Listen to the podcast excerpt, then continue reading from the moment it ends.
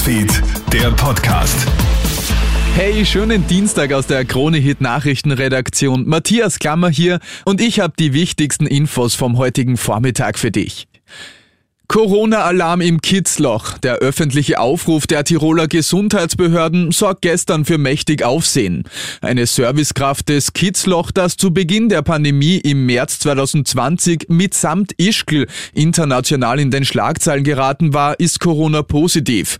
Wieso muss öffentlich zum Testen aufgefordert werden, wenn das doch über die vorgeschriebene Gästeregistrierung viel schneller möglich wäre?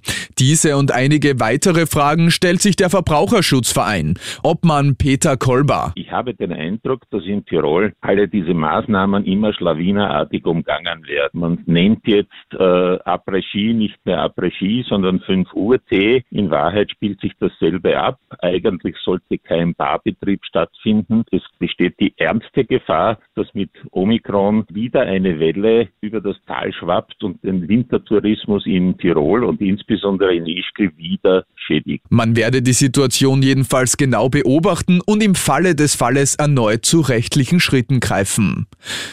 In den USA hat ein Amokschütze in der Nacht auf heute mehrere Menschen getötet. In und nahe der US-Großstadt Denver geht ein bisher nicht identifizierter Täter wahllos auf Passanten los. Auch der Schütze selbst stirbt.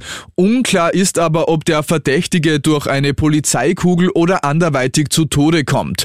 Vier Menschen sind bei dem Amoklauf ums Leben gekommen. Die ganze Story habe ich dir auch online auf kronehit.at gestellt. 20 Jahre nach der Einführung des Euros bekommt die Gemeinschaftswährung ein Facelift.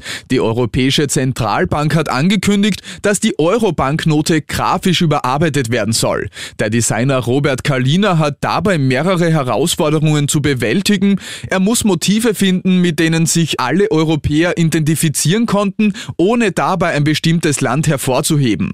Der Schein soll aber auch nicht kalt oder anonym wirken. Und das war's schon wieder mit den wichtigsten Infos bis jetzt. Den nächsten Podcast und das nächste Update gibt's dann am Abend von Felix Jäger. Schönen Tag dir.